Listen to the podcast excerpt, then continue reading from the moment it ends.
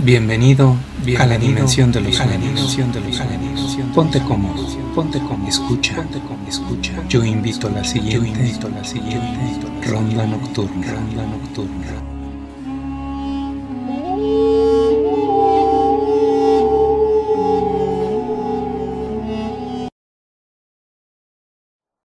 El circo.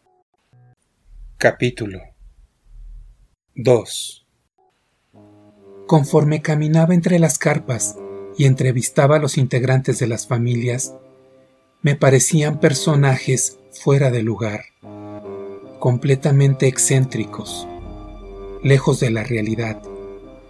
Todos eran extremadamente amables, pese a sus formas y maneras, pese a sus diferencias y deformidades. Todos y cada uno de ellos poseían un aroma horrendo nauseabundo. No podía sostener la cara directo a su boca, pues el asco se apoderaba de mí. Al parecer, eso les producía un cierto placer inexplicable, pues veía de reojo sus sonrisas. Mi cabeza daba vueltas y mi estómago estaba cada vez más sensible. No sabía si sería capaz de continuar con las preguntas con las explicaciones. Una cosa era verlos en exhibición, otra muy distinta era tenerlos frente a frente. Fue lo más desagradable que había vivido jamás. El hombre lagarto estaba muy enfermo. Se le veía decaído, de un color grisáceo. Las escamas de su piel se caían solas. Se le notaba débil y con dificultad para respirar. Lo interrogué muy poco tiempo. Me daba miedo que tuviera algún tipo de enfermedad que pudiera transmitirme. Al entrevistar al hombre sin rostro, no pude soportar más de diez minutos de interrogatorio. Me vi forzado a salir corriendo, a volver el estómago en las cercanías. No quise regresar con él. El dueño del circo me alcanzó, estando aún inclinado, limpiando mi boca con mi pañuelo, intentando respirar aire fresco y olvidar el hedor de las personas con las que había hablado anteriormente. Don Alfonso me llevó al carro principal, sus aposentos y camerino. Había una cama en el centro, dos baúles a cada lado de la cama un mueble con espejo rodeado por focos incandescentes y una silla. El resto del cuarto estaba repleto de muñecos de ventríloco, la mayoría de ellos empolvados y viejos. Interesante su colección, le dije. ¿Le gusta?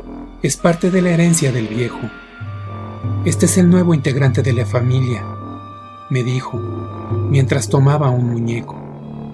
Lo hice especialmente para recordar a Pablito. El muñeco era pequeño con respecto a los demás. Era de trapo y arcilla. Tenía los ojos azules. Es impresionante el nivel de detalle que tienen. Nunca había visto muñecos como estos. Juraría que me siguen con la vista. Ese es el punto. Tiene que ser impactantes para que la gente crea en la actuación. ¿Cómo le fue con las averiguaciones?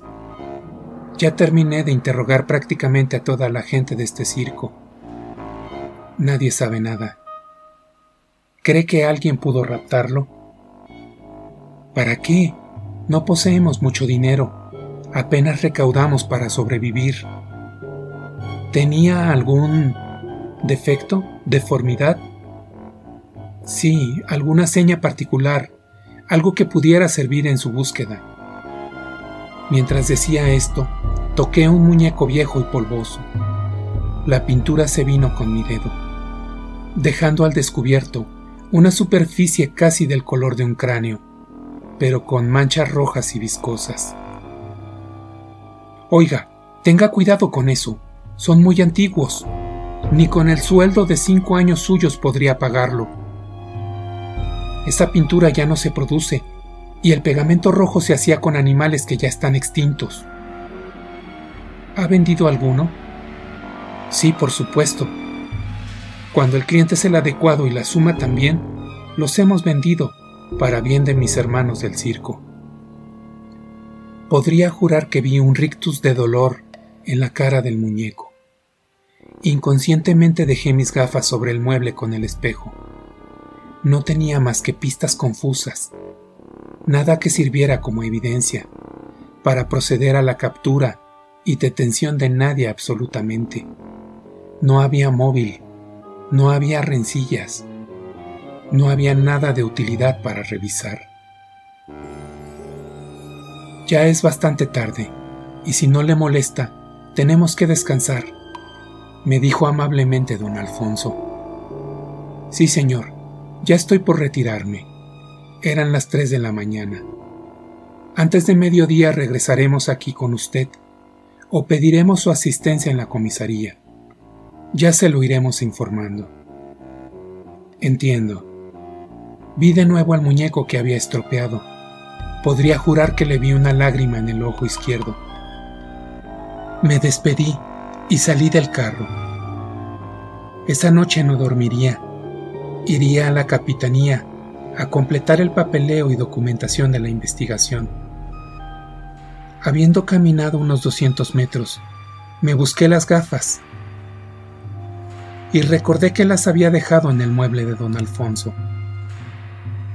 Tenía que regresar por ellas. De otra forma, no podría adelantar un poco el trabajo y seguramente sería reportado por doña Socorro. No podía permitírmelo. Regresé sobre mis pasos. Cerca de llegar a la carpa principal, vi que el hombre lagarto estaba dentro de un círculo. Al parecer, no estaba consciente. Todos los freaks tenían hábitos estilo monje. Con una vela en la mano, decían al mismo tiempo cosas ininteligibles para mí. Don Alfonso tomó una copa llena de un líquido rojo. Por supuesto, era sangre.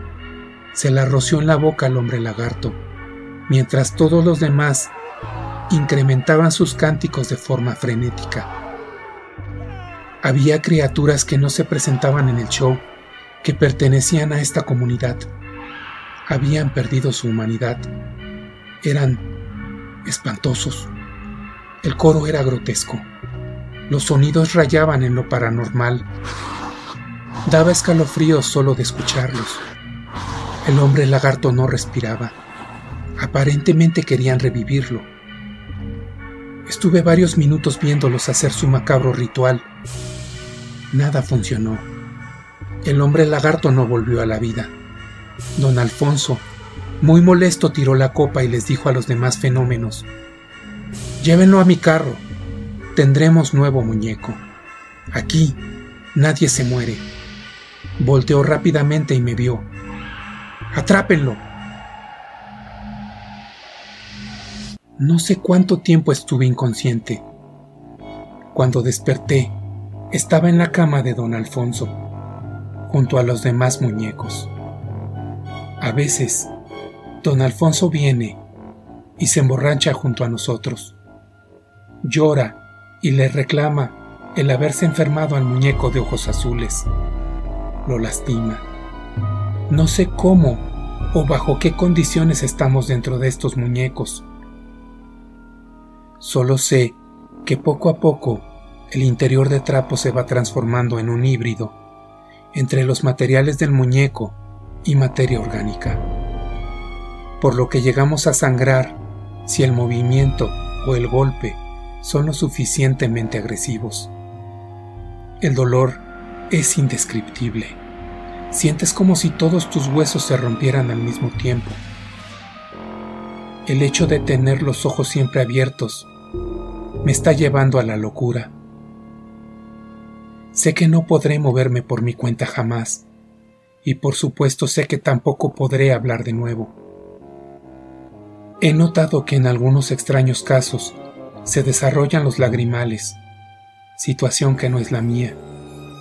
Con respecto al caso de Pablito y mi extraña desaparición, Doña Socorro y la fuerza policial fueron capaces de tener arraigados 40 días a don Alfonso y la comunidad del circo, dejándoles el libre tránsito por no encontrar ningún tipo de prueba o evidencia que incriminara a nadie.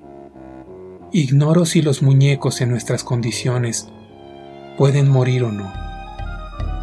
Deduzco que no, por las palabras de don Alfonso. Hay muñecos con siglos de antigüedad. Son muy frágiles y se les nota el dolor en los ojos cuando alguien los toca, los carga o los estira. En las madrugadas, si tienes suerte y estás cerca del circo, se escuchan los mudos y escalofriantes lamentos de todos los muñecos que componemos la colección de don Alfonso. Aparentemente terminaré así, como ellos.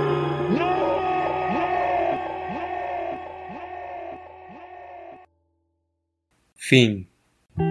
Esto fue Ronda Nocturna. Esto fue Ronda Nos vemos en tus sueños. Nos vemos en tus sueños. Nos vemos en tus sueños. Nos vemos en... Para más historias, búscanos en YouTube como Ronda Nocturna.